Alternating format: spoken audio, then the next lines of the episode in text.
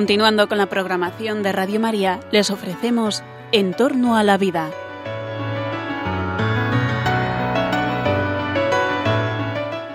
Es un espacio dirigido por José Carlos Avellán y Jesús San Román.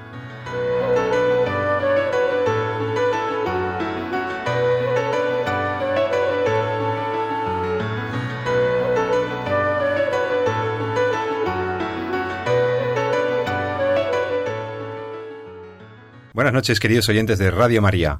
Les saluda José Carlos Avellán una noche más en el programa que tanto siguen ustedes en la noche de los viernes, a punto de comenzar o ya disfrutando del fin de semana en torno a la vida.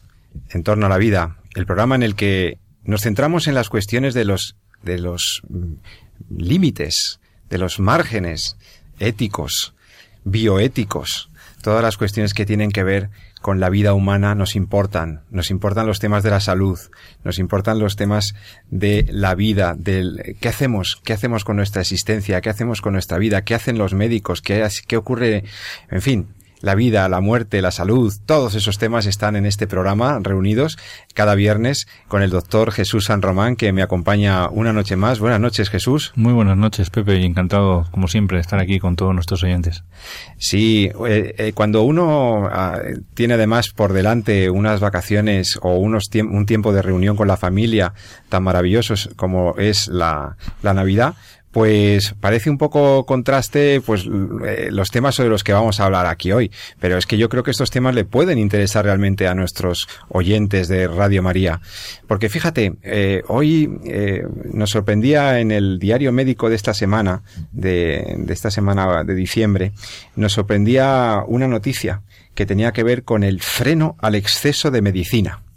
Sí, sí, queridos oyentes, las sociedades médicas están admitiendo que tienen una tendencia a sobrediagnosticar y que algunos facultativos ceden a ciertas presiones para sobretratar. Ahí se analizan una serie de causas sobre por qué eh, los médicos, eh, con falta de tiempo, con la presión del paciente, judicialización, Muchas, muchas causas podría haber para el fenómeno que vamos a, a, comentar hoy aquí, que va más allá del estricto campo médico, que te puede afectar a ti como persona, y es realmente nos estamos automedicando, realmente estamos abusando de la medicina, estamos tratando como cuestiones médicas cosas que no son necesariamente del campo de los médicos. ¿Qué está pasando en nuestra sociedad cuando el malestar o un cierto, eh, bueno, pues una circunstancia eh, incómoda, enseguida, enseguida vamos a buscar un fármaco o a que nos prescriban una solución médica? Para, para afrontar muchos problemas que quizá no tienen que ver tanto con o no son tan susceptibles de ser tratados por la por la medicina o que tienen una parte médica pero que están eh, digamos eh, trasluciendo o desvelando otras cosas que puede haber de fondo en la persona. Por eso por eso, porque tiene que ver con lo que eh, les dan ahora a los niños, con lo que estamos tomando las personas mayores. Eh, queremos abordar con médicos y con especialistas eh, hasta qué punto esto se debe hacer o no se debe hacer. Y bueno, pues intentar comentar con ustedes qué es lo que está pasando alrededor de este necesario equilibrio que tiene que haber en la persona y que muchas veces parece romperse, ¿no? En fin, eh, para hablar de estas cosas, saben que el doctor San Román y yo solemos invitar a nuestro programa a gente que sabe, gente que ha tratado, que ha estudiado las cuestiones y que nos ayudan a profundizar con nuevos enfoques sobre sobre los temas que nos interesan. Y hoy, esta noche, tengo la suerte de poder presentarles a ustedes a dos personas, dos amigas que realmente pueden tener bastante que decir sobre estos asuntos. La primera es Carmen Doadrio. Carmen, que es farmacéutica, una mujer muy jovencita, pero farmacéutica, máster en bioética, con, con, ya con un cierto currículum investigador, eh, que le gusta mucho la bioética y por eso la hemos conocido en la universidad y le hemos dicho, mira, ¿por qué no este tema que has investigado tú sobre el tratamiento del malestar de las personas, ¿por qué no te vienes y lo comentas con nosotros? Buenas noches, Carmen, bienvenida a Entorno a la Vida. Buenas noches, José Carlos, pues aquí estoy encantada de estar con todos vosotros y, y nada, y, y, de hablar sobre este tema. Ahora, ahora te preguntaremos algunas cosas o nos podrás contar tú, porque además me consta que tú has investigado algo ya sobre los, los temas de la medicalización y hasta de la psiquiatrización de los problemas, de los problemas. Y, pero es que también hoy nos acompaña Ana Laura Villegas, que es otra brillante máster en bioética por la Universidad Rey Juan Carlos, ha hecho el máster de esta universidad, es médico y además está aquí en España, tenemos la suerte de que está en España, siendo como es ella, costarricense, viene de Costa Rica, ese maravilloso, precioso país, que, y, que bueno, que, que, estás aquí en España, pero que, pero que tienes un país bien bonito. ¿Cómo es que estás por aquí? Buenas noches, José Carlos. Bueno, la vida nos pone oportunidades y aquí estamos aprovechando para aprender y para tener toda una nueva experiencia de vida. Una, un trabajo doctoral te tiene, te tiene ocupada, investigaciones y, y cosas por aquí por España. Muy bien. Pues bien, pues bienvenida al programa también. Como médico, eh, y como estudiosa de la bioética, pues también seguro que nos puedes decir algunas, algunas opiniones sobre el tema del malestar y sobre algún otro tema que tú has tratado, el necesario equilibrio entre el progreso de la ciencia y la ética, el necesario equilibrio que tiene que haber en la investigación entre, bueno, pues ir obteniendo resultados, pero al mismo tiempo respetar a los pacientes, respetar protocolos, respetar protocolos éticos, ¿verdad? Este tema te ha interesado.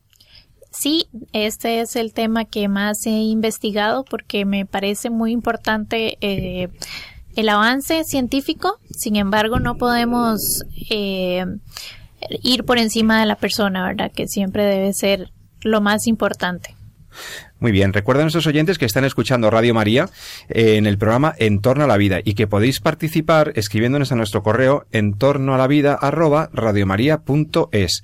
Si te has encontrado con una situación de medicalización o de que superaba este tema, ahora los temas que vamos a ir tratando te suscita alguna, algún comentario, algún correo, alguna pregunta, puedes hacerlo en este correo electrónico de la radio, que es tu radio de Radio María, en torno a la vida arroba. Bien, Doctor San Román, vamos a poner la situación en, el toro en suerte, como dicen los taurinos. La sociedad siente malestar, una persona siente malestar, puede ser un malestar físico, o puede ser un malestar psíquico, o puede ser un malestar de otra índole, se encuentra mal, y entonces, inmediatamente, oye, recurrimos al médico. Recurrimos al médico. Y esto que en principio puede parecer normal, natural, estamos advirtiendo que a veces es un poco excesivo. No lo sé. Jesús, ¿qué opinión tienes tú de esto?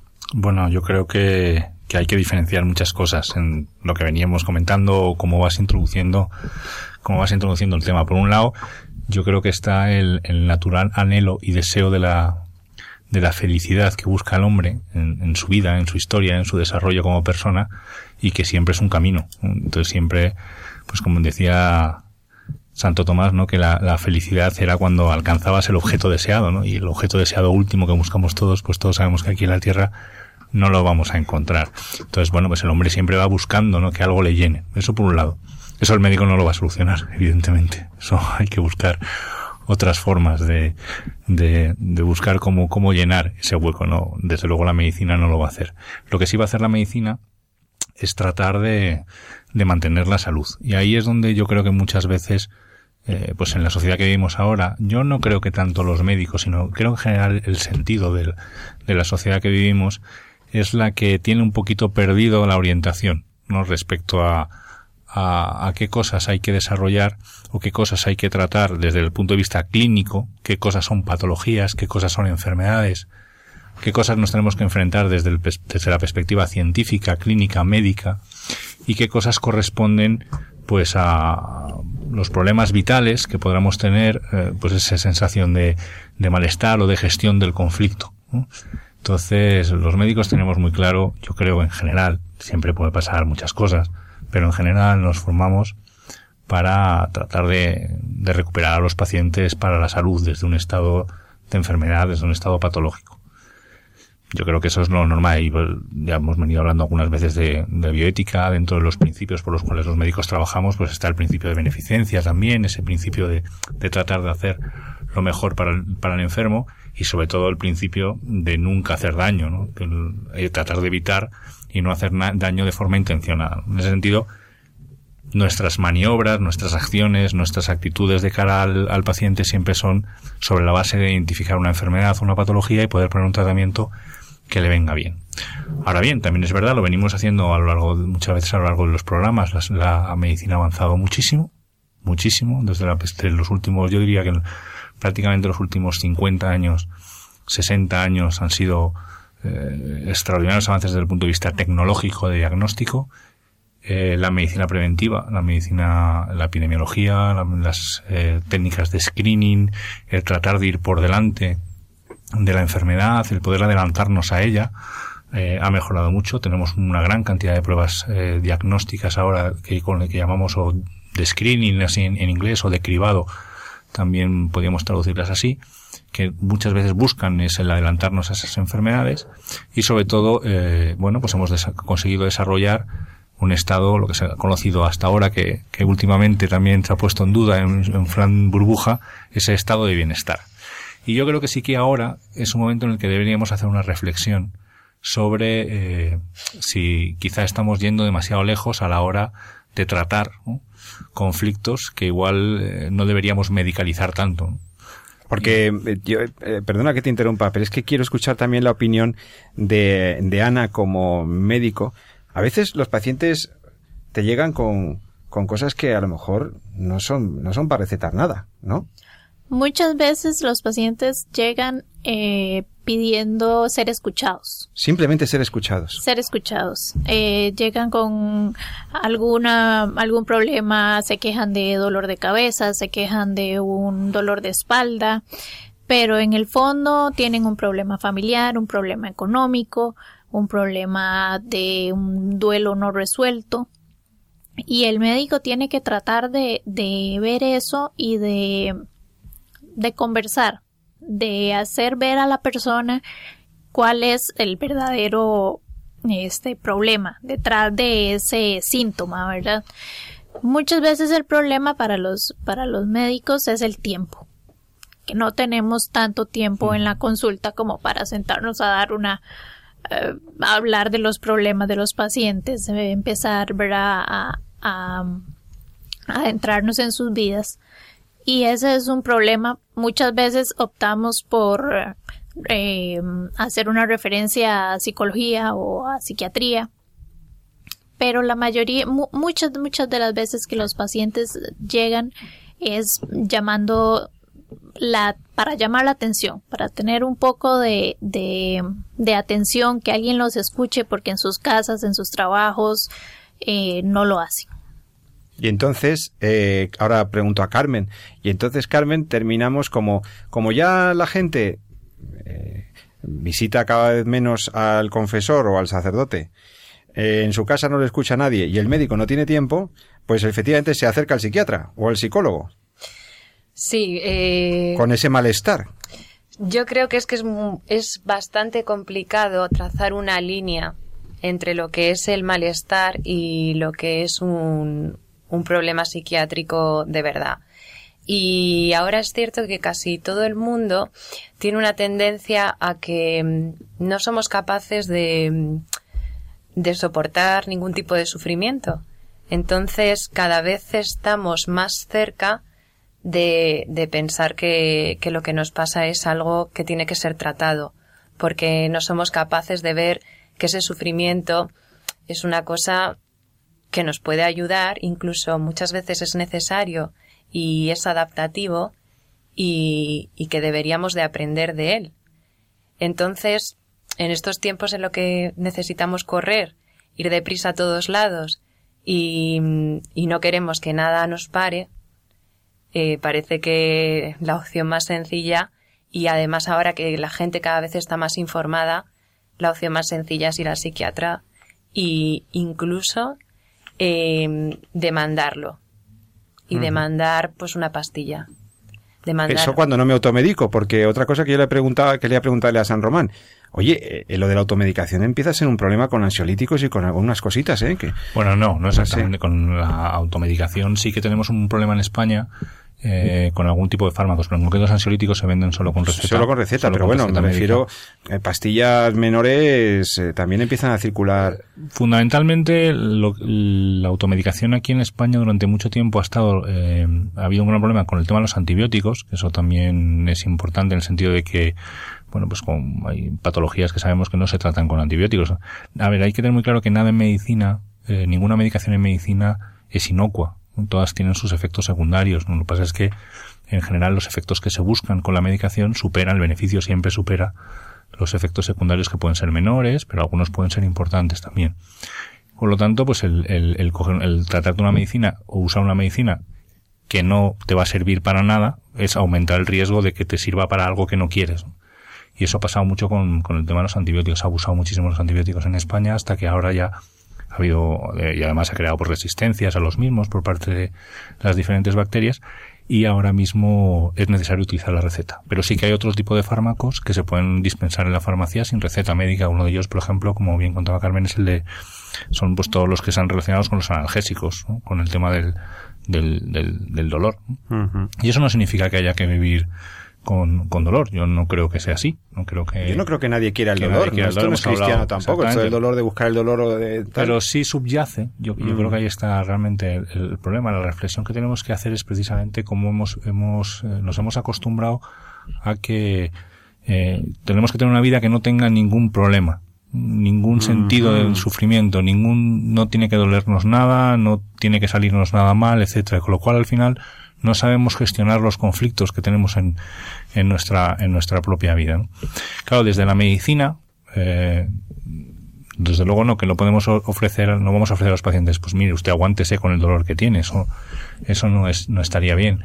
Pero sí que, sí que es verdad que como los médicos, yo creo que lo comentaba muy bien antes nuestra invitada, como los médicos estamos ahí quizá, quizá también para tratar de ofrecer soluciones a los problemas que tiene la gente muchas veces, nos llegan pacientes que en el fondo el problema que tienen no es realmente médico. Claro, ha somatizado a lo mejor. Lo están materializando en, en, la consulta eh, hacia una persona a la cual ellos lo único que quieren es que alguien que, al cual le puedan contar un problema y que les pueda ofrecer una solución. Entonces eso te da una imagen muchas veces de lo solo que está el hombre en, en un mundo tan lleno de gente. Es lo que decía Ana. O sea, yo entiendo que tú como médico, Ana, en Costa Rica se dice médica, médico. ¿Cómo le dicen? Cualquiera de las dos. Cualquiera Pero prefiero médico. Médico, ok. Entonces, eh, una médico como tú, llega una persona que se siente mal, que tiene, eh, qué sé yo, dolor de cabeza, está con un malestar generalizado. Eh, hombre, tendrás que tratar los síntomas. Aquí hablaba Carmen de que no estamos acostumbrados a soportar, pero tratar los síntomas sí puede ser tu, tu papel. Claro, claro, este, sí debe uno por ejemplo, recetar algún analgésico, pero tiene que ir más allá y ver el porqué, el porqué de ese, de ese dolor que muchas veces es recurrente, no es la primera vez que viene la persona por ese mismo síntoma, ¿verdad? Y que se va también escalonando en los, en los medicamentos, ya no me sirve el acetaminofén, ya necesito algo más fuerte, ya esa no me sirve, necesito algo más, y entonces caemos en ese problema de dar fármacos cada vez más fuertes para un problema que no es tan, tan grave, ¿verdad? Mira, esto pasa mucho también con, con algunas patologías. Que la vía rápida muchas veces es el medicamento. Y, y, pero pasa a veces a veces lo ves en los pacientes y en la vida pasa también que hay cosas que son igualmente se consiguen igualmente eh, solo que con un poquito más de esfuerzo por ejemplo algunas patologías que se relacionan pues con la obesidad todos sabemos que es mucho más eficaz una vía que cuesta más, que es el tema de hacer un poquito de dieta, hacer ejercicio, llevar una vida sana, una vida más saludable. Eso tiene muchos, ah, desde el punto de vista clínico, desde el punto de vista terapéutico, ofrece muchos mejores resultados, tiene muchísimos menos efectos secundarios y es muchísimo más saludable. Sin embargo, muchas veces el paciente opta por, y así todas veces te lo demanda incluso, por la medicación, porque le es más fácil, porque le supone menos esfuerzo, porque no tiene que hacer ese sacrificio que supone, porque porque sí, porque le cuesta menos. Y eso pasa pues con prácticamente con todos los hábitos de vida saludables, como el tema del tabaco, por ejemplo, el, y muchas enfermedades que se relacionan precisamente con este tipo de factores de riesgo. Y entonces, bueno, pues lo que te está diciendo es una manifestación más precisamente de cómo buscamos a veces que las cosas se solucionen de la forma más fácil, aunque probablemente no sea la mejor. para nosotros. ¿no? Carmen, y empieza a haber palabras que son como palabras tabú, como decía el profesor López Quintás, aquel profesor mío de filosofía, catedrático de estética de la Universidad Complutense, los términos talismán y los términos tabú. Los términos tabú son palabras que no se usan en la conversación porque generan una cierta animadversión en el auditorio, no, no, no suenan a mal rollo, ¿no? Por ejemplo, sufrimiento, sacrificio, constancia, soportar, todo esto son términos tabú, ya no los usamos en las conversaciones. Y sin embargo, mm, están en la vida, ¿no, Carmen? Pues eh, sí, es que yo creo que ya mm, nosotros no queremos, eh, no sé, no queremos sufrir. No queremos sufrir, queremos que las cosas, pues como, pues que sean mucho más sencillas y, pues bueno, dedicamos, eh, lo que queremos es eh, conseguir unas soluciones mucho más rápidas y con menos esfuerzos. Entonces, eh, por eso vamos directamente al... Que me receten algo. Sí. Que tengo un sufrimiento interior y entonces que me receten algo. Cuando el sufrimiento interior, mm, el fármaco no parece, ¿no? La solución más acertada. Bien, entonces tenemos una sociedad que quiere ir a lo fácil, a lo rápido, que descarta el sufrimiento, que no quiere el dolor físico. Bueno, el dolor físico tampoco lo queremos nadie, por supuesto, pero el dolor está ahí. O sea, es que forma parte de la vida. Es que es que es complicado, pero tenemos que pensar que, que, que son elementos de nuestra existencia como seres humanos, ¿no? Entonces, esta nula tolerancia a cualquier tipo de dolor es más propio, a mí me parece, una sociedad hedonista, una sociedad que eh, elude completamente. En el fondo es lo que decían a veces, lo, hablaba, yo lo hablo muchas veces con mi mujer referente a la educación de los hijos, ¿no? El tema de lo que es la, la, la frustración secundaria a las necesidades no satisfechas. A ver, a ver, doctor, la frustración secundaria, secundaria, a las necesidades, a las necesidades no satisfechas. satisfechas. Y esto pasa en todas las etapas de la vida. Pues decir, sí. Cuando uno eh, quiere algo, y cuando es un niño pequeño puede ser pues eh, un poquito más de, de la tarta o, o algo, un poquito más de televisión, un poquito más de consola, y cuando es un niño más mayor, pues un poquito más de llegar tarde, y cuando es un niño más grande, pues es un poquito más de estar sentado en el sofá leyendo el libro. O sea, en el fondo son las necesidades que nos buscamos y pues cuando la vida no nos las da, pues entonces nos crea un estado de frustración que tenemos que, que trabajar. Y ahí es donde muchas veces hemos perdido la capacidad de, de gestionarla bien y yo creo que básicamente por, por falta de entrenamiento. Por falta de entrenamiento porque, como bien decían por aquí, pues eh, uno no quiere sufrir en ningún aspecto y por tanto pues lo huye, ¿no? Y esas palabras tabú que comentabas, pues hay muchas más, dolor, muerte, no, Claro. no se habla de muerte, se habla de Sí. se pasó, Sí. se fue, pero parece que no nos morimos, sino que nos fuimos, no No queda muy claro esto. Entonces siempre miramos para otro lado, no queremos enfrentarnos de golpe a aquello que nos que nos choca, ¿no? Y ahí nos falta eh, nos falta precisamente esa capacidad, esa cintura, ¿no? Que nos permita. Decía Víctor Frankel, un psiquiatra austriaco del cual hemos hablado aquí muchas veces, que que la verdad es que el hombre durante toda su vida lo que hace es buscar sentido a su existencia. ¿no? Y de hecho tiene un libro precioso que se llama El hombre en busca de sentido y otro muy bonito que también escribió mientras estaba en, en este campo de concentración en, en Auschwitz, me parece que fue cuando era cuando era joven, que se llama así cuando el mundo gira enamorado. Y viene a decir precisamente eso, ¿no? que es cuando el hombre tiene un sentido en su vida o el hombre descubre que detrás de, de, de lo que está viviendo hay un sentido, que bien puede ser eh, pues un sentido profesional de estoy haciendo este esfuerzo porque me van a dar este trabajo o un sentido existencial de pues, pues estoy pasando por esta situación pero esto me sirve para crecer como persona o para ofrecerlo etcétera pues cuando uno tiene un sentido a la existencia es cuando eh, cuando es capaz de vivir ¿no? consigo mismo y con lo que pasa a su alrededor ¿no? Y es que el hombre es una unidad maravillosa, ¿verdad? De lo psíquico, lo físico-biológico y lo espiritual, ¿no? Lo existencial. ¿No os parece que quizá lo que esté pasando aquí, quizá podría ser una causa? Que estamos confundiendo el problema existencial interior con un problema estrictamente psiquiátrico, por ejemplo. Nos estamos, estamos intentando canalizar por el lado de la psiquiatría o de la psicología eh, lo que en realidad es una crisis de sentido, de fines en la vida, de saber para qué vivo, para qué me levanto cada mañana, por qué intento hacer el bien y evitar el mal, por qué saludo a mi vecino con cariño, por qué perdono al que me hizo daño, por qué eh, respeto eh, en el tráfico a la gente, por qué. Entonces, el para qué de las cosas parece que lo estamos perdiendo. Y entonces cuando hay una crisis en el sentido de las cosas, en la finalidad de por qué hacemos las cosas, podemos empezar a sentirnos mal. Y en un momento determinado, cuando las cosas se tuercen, cuando hay un problema laboral, un problema personal, un problema con un hijo, y entonces empezamos a sentirnos mal. Pero en realidad, a lo mejor no es un problema psicológico, ni que sea susceptible de un tratamiento psiquiátrico. A lo mejor es un tema existencial personal que estamos canalizando por la vía médica. No sé, no sé, es una, no lo he pensado mucho, pero es una cosa que se me ocurre que puede estar ahí pasando, ¿no?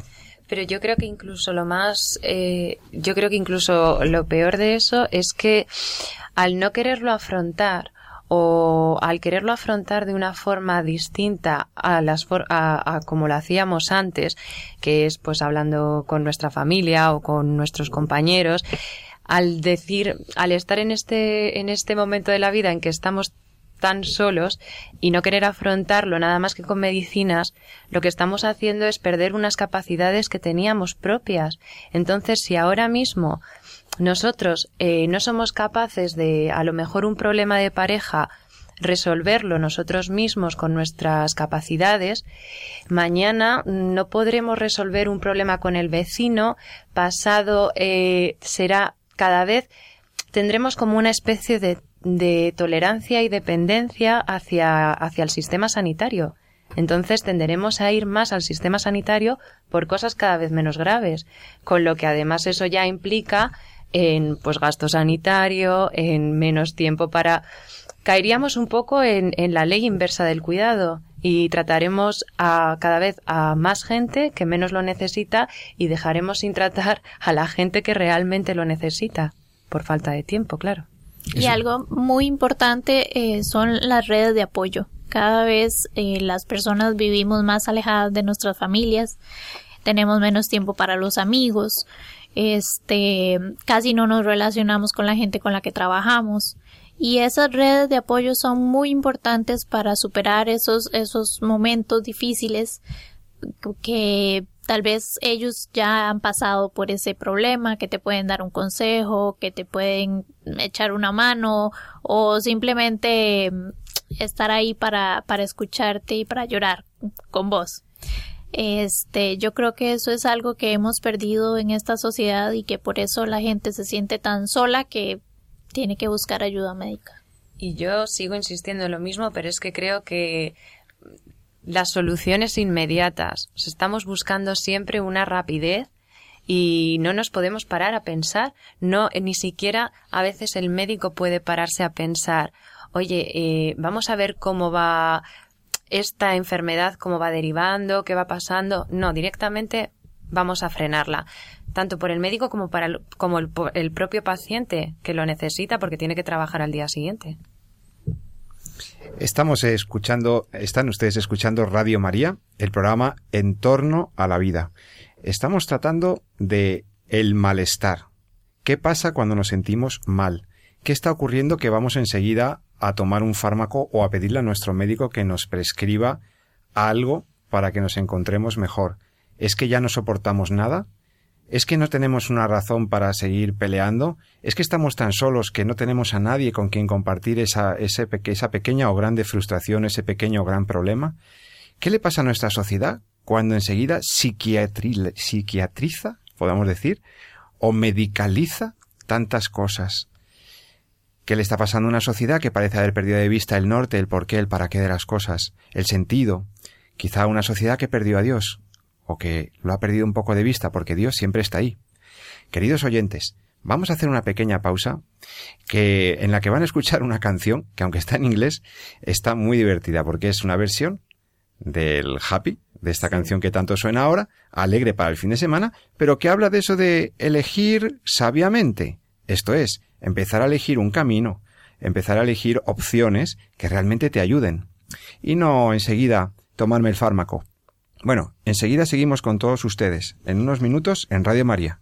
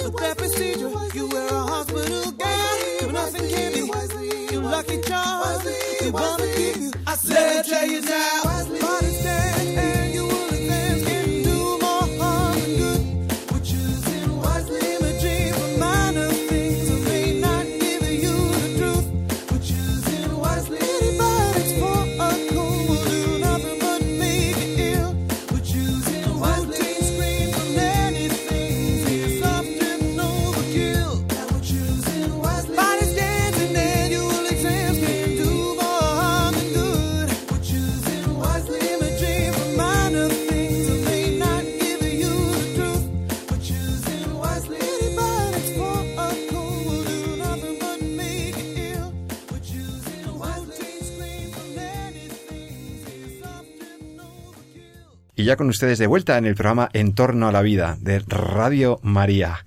Estamos hablando con el doctor San Román, con Carmen Doadrio, farmacéutica, y con Ana Laura Villegas, eh, médico costarricense, y todos ellos expertos en ética, en bioética, en ética de la actividad médica. Estamos hablando de este problema que empieza a, preocupar a los gestores sanitarios, empieza a preocupar a las sociedades científicas, médicas, sobre la eh, excesiva medicalización de los problemas. Eh, se prescribe demasiado, se sobreprescribe, no lo sabemos. Eso lo tienen que analizar los que pueden hacer auditoría o evaluación de esto. Nos automedicamos en exceso. Estamos tomando fármacos para cosas que deberíamos buscar otras soluciones, otras alternativas. La verdad es que es un tema apasionante. ¿Qué le pasa a nuestra sociedad cuando al primer signo de malestar busca un fármaco, busca una solución rápida? ¿Qué le pasa a una sociedad que yo he calificado de hedonista cuando no puede admitir ningún tipo de dolor, de molestia? ¿Qué le está pasando a nuestros jóvenes, bueno, y los no tan jóvenes, cuando buscamos ese tipo de soluciones que en realidad no solucionan nada, porque lo que hay es un problema interior. Queridos oyentes, demasiadas veces hay un problema interior que a lo mejor hemos somatizado, que seguramente hemos estamos sufriendo también en nuestra biología, en nuestro cuerpo, pero que están anunciándonos que tenemos que pensar, que tenemos que hablar con una persona que tenga autoridad moral, que nos pueda ayudar. Seguro que algún amigo, un sacerdote, alguien, habla, tienes que hablar. Y seguramente eh, no ir tanto al psicólogo o al psiquiatra como van ahora la gente. En fin, es un tema, es un tema severo. Mm, Jesús, eh, sobre este tema, doctor San Román, ¿querías añadir alguna cosa más? Bueno, yo creo que lo hemos dicho casi todo. Hay que, yo recomendaría una, una práctica de entrenamiento. ¿Y en qué consistiría el entrenamiento? Porque tú has hablado de gestión de la frustración, segura, de un tema de inteligencia emocional.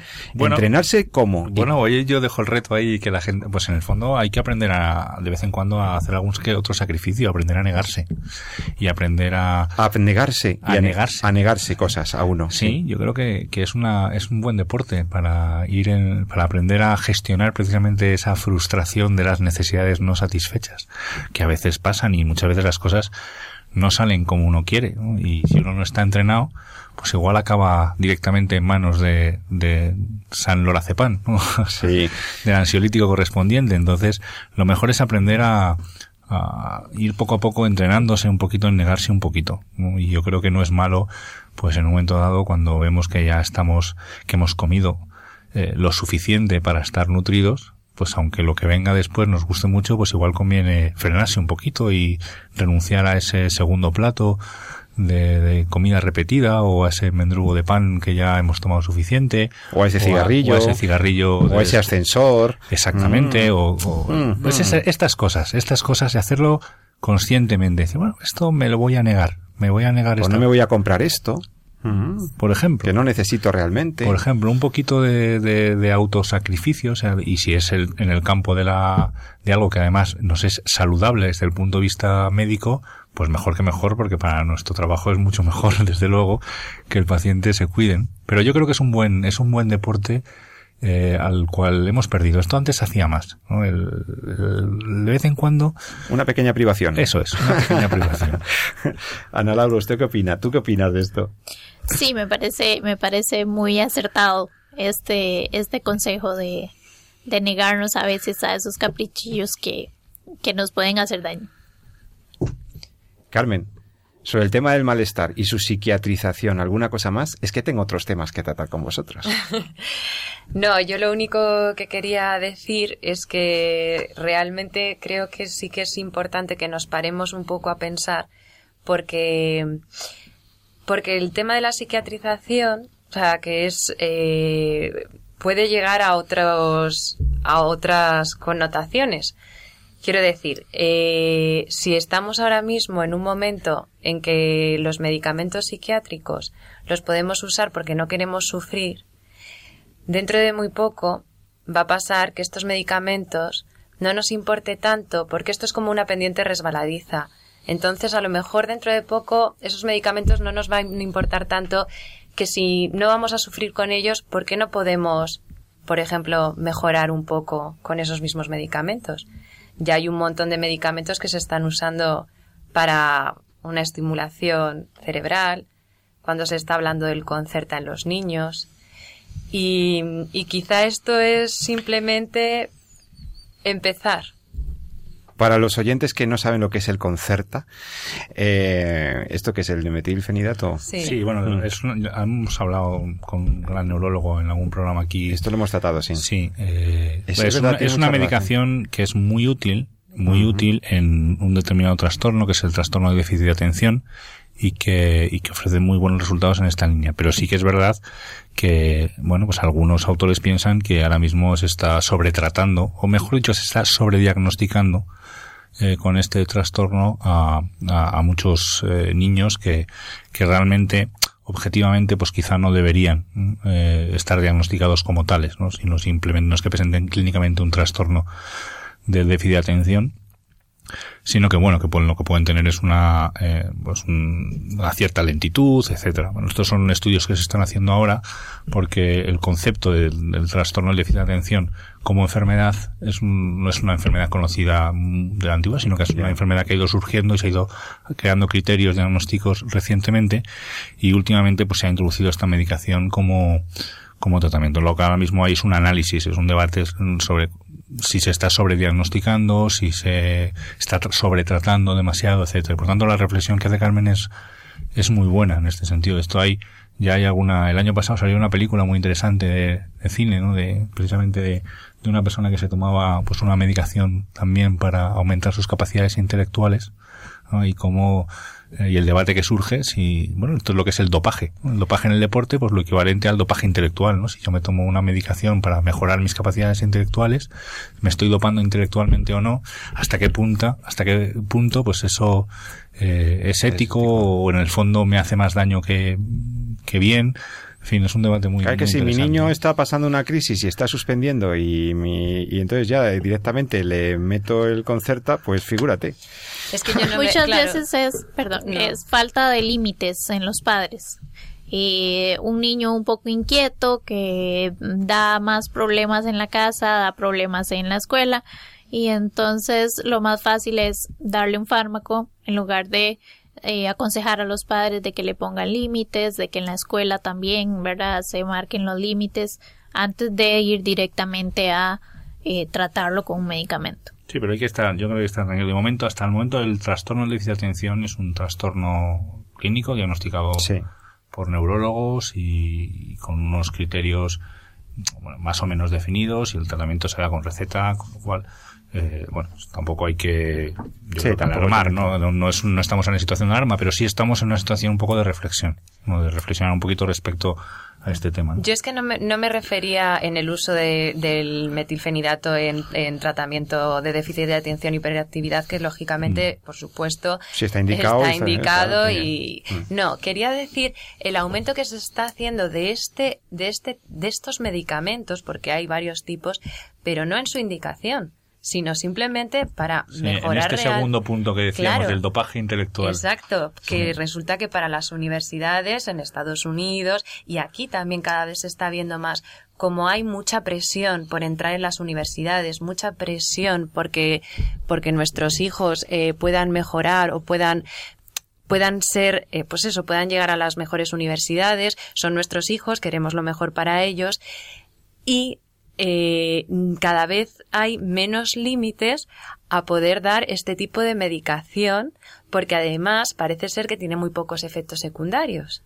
Entonces, bueno, eh, se está haciendo mucho más eh, uso de estos medicamentos en un plano no lícito cada vez más. Sí, vamos. sí, eso es verdad. Quiero decir, ahí es lógico, es, ah, es real que, el- que la gente lo usa para lo que no debería usarse por los efectos que tiene. Sí, esto también ha pasado Pero- con otras medicaciones a lo largo también de la historia. con- Incluso hace, bueno, yo no sé, yo no, he- no he llegado a tomarlo, pero antes se tomaba el Catovit, Sí, un derivado eso- me- anfetamínico, sí, que era también para eso. Sí, sí, la, buscas la, la, la forma rápida de conseguir las cosas y hay drogas en esta línea y tenemos pues, el efecto de la cocaína, en fin, pues efectivamente, ¿no? Hay medicaciones que sí todos sabemos que producen, son estimulantes del sistema nervioso central, que aumentan la, la reactividad, que aumentan la concentración y, y que se emplean, pues, obviamente para aquello que no es su indicación clínica, ¿no? Y esto, pues tiene, como todos sabemos, a la larga, un- y a la larga y a la corta, un precio,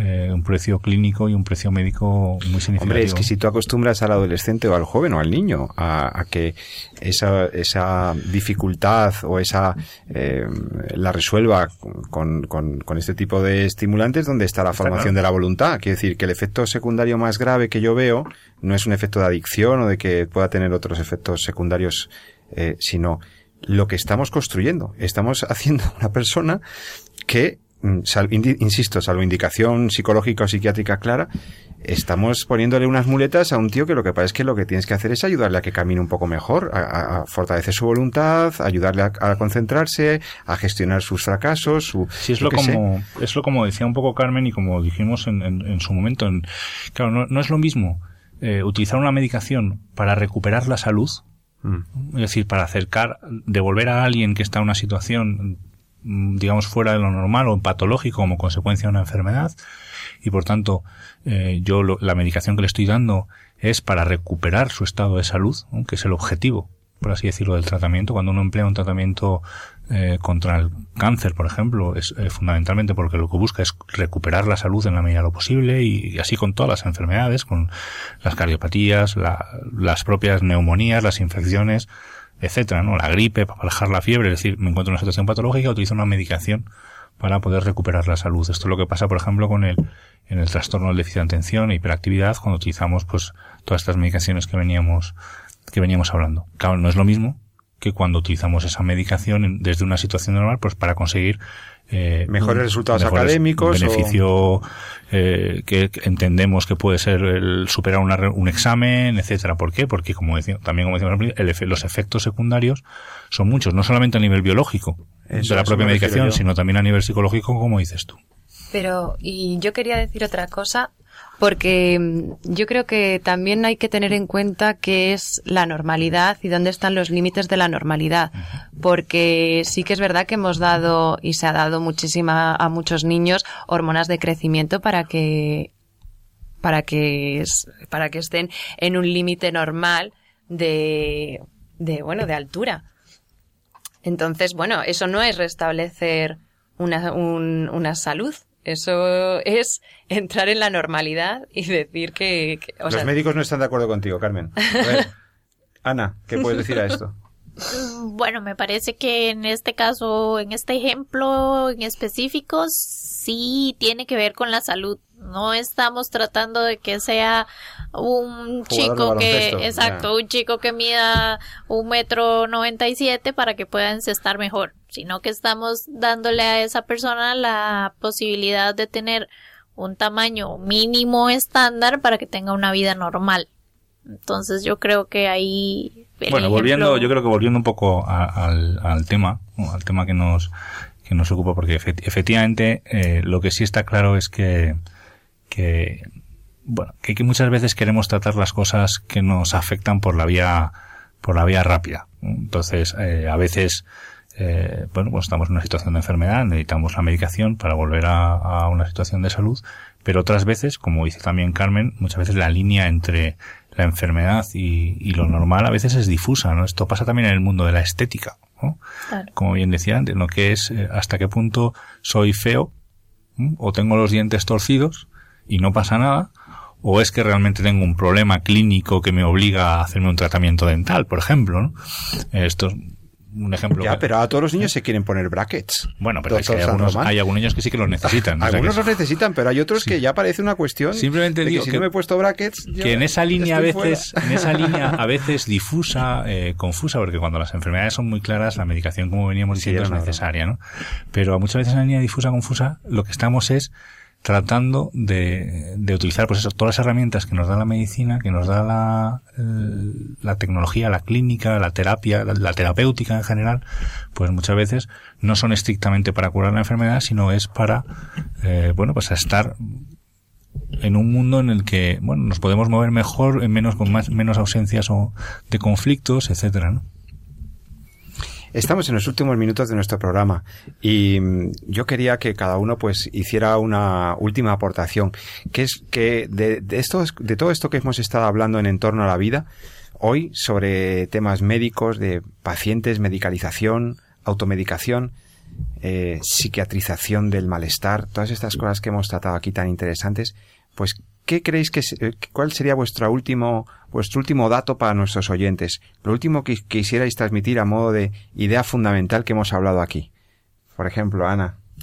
Bueno, eh, que ante las situaciones de la vida debemos eh, siempre pararnos un momento a pensar este qué es lo que estamos sintiendo realmente este si es necesario acudir a un médico si es necesario algún otro tipo de, de terapia y aprender a, a, llevar esas esas cargas que a veces tenemos en, en la vida y claro, cuando se necesite ir al médico, pues, pues se va y se toma lo que el médico indique, pero no siempre es la primera opción. Carmen. Yo sigo, yo creo que lo que tenemos que hacer también es eso, aprender, por supuesto hay que aprender a esperar, hay que mm, y bueno, hay que aprender pues eso, a pararnos, pensar un poco en En los porqués, en el sentido, ¿no? Yo creo que esa es la clave, sí, sí.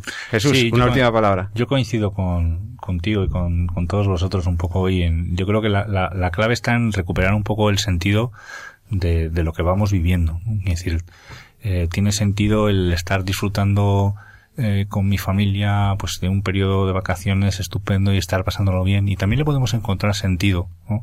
a cuando estamos en crisis. Una crisis que pueda ser en un momento dado una crisis orgánica, como puede ser una enfermedad, y aunque vayamos al médico, eh, yo diría que más bien antes que después, porque luego nos encontramos con que hemos tardado mucho y prefiero, desde Sí. el punto de vista clínico, me gustaría que vinieran antes que después. Pero bueno, luego ya le diré yo si no tiene que volver o no.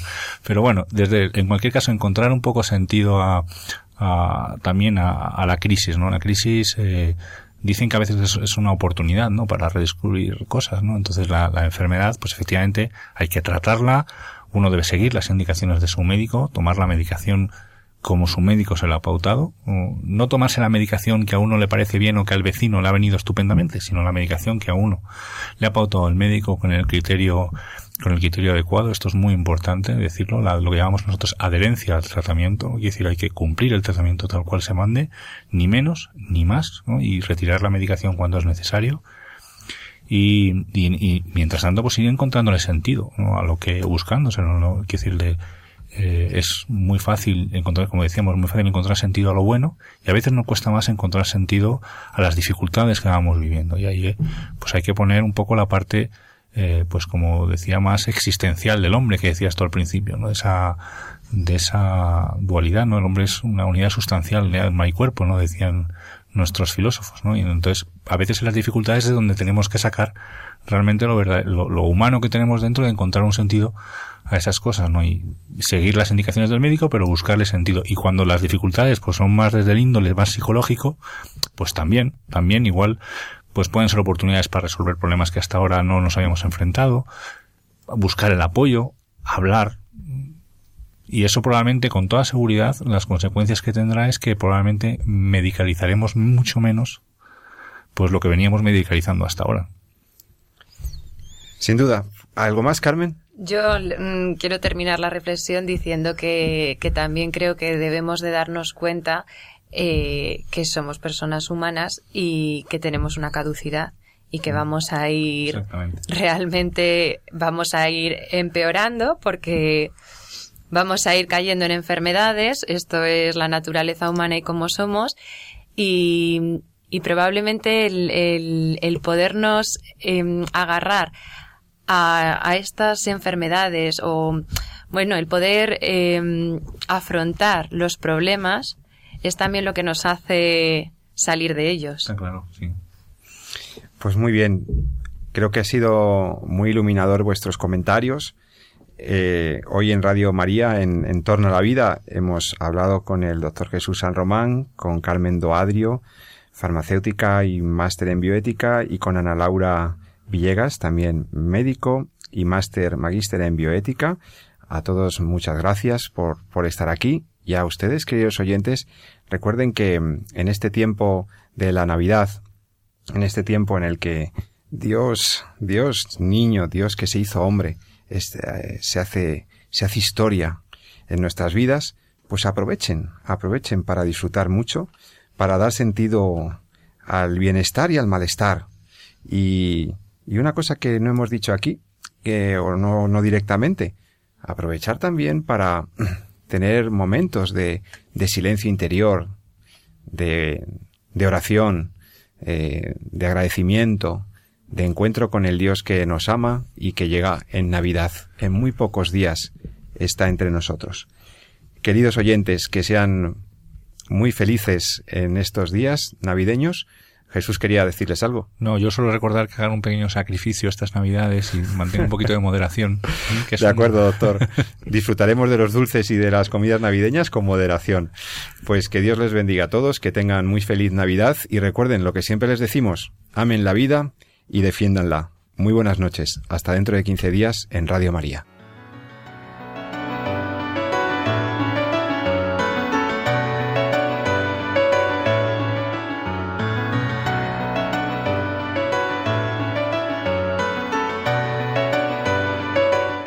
Han escuchado En torno a la vida con José Carlos Avellán y Jesús San Román.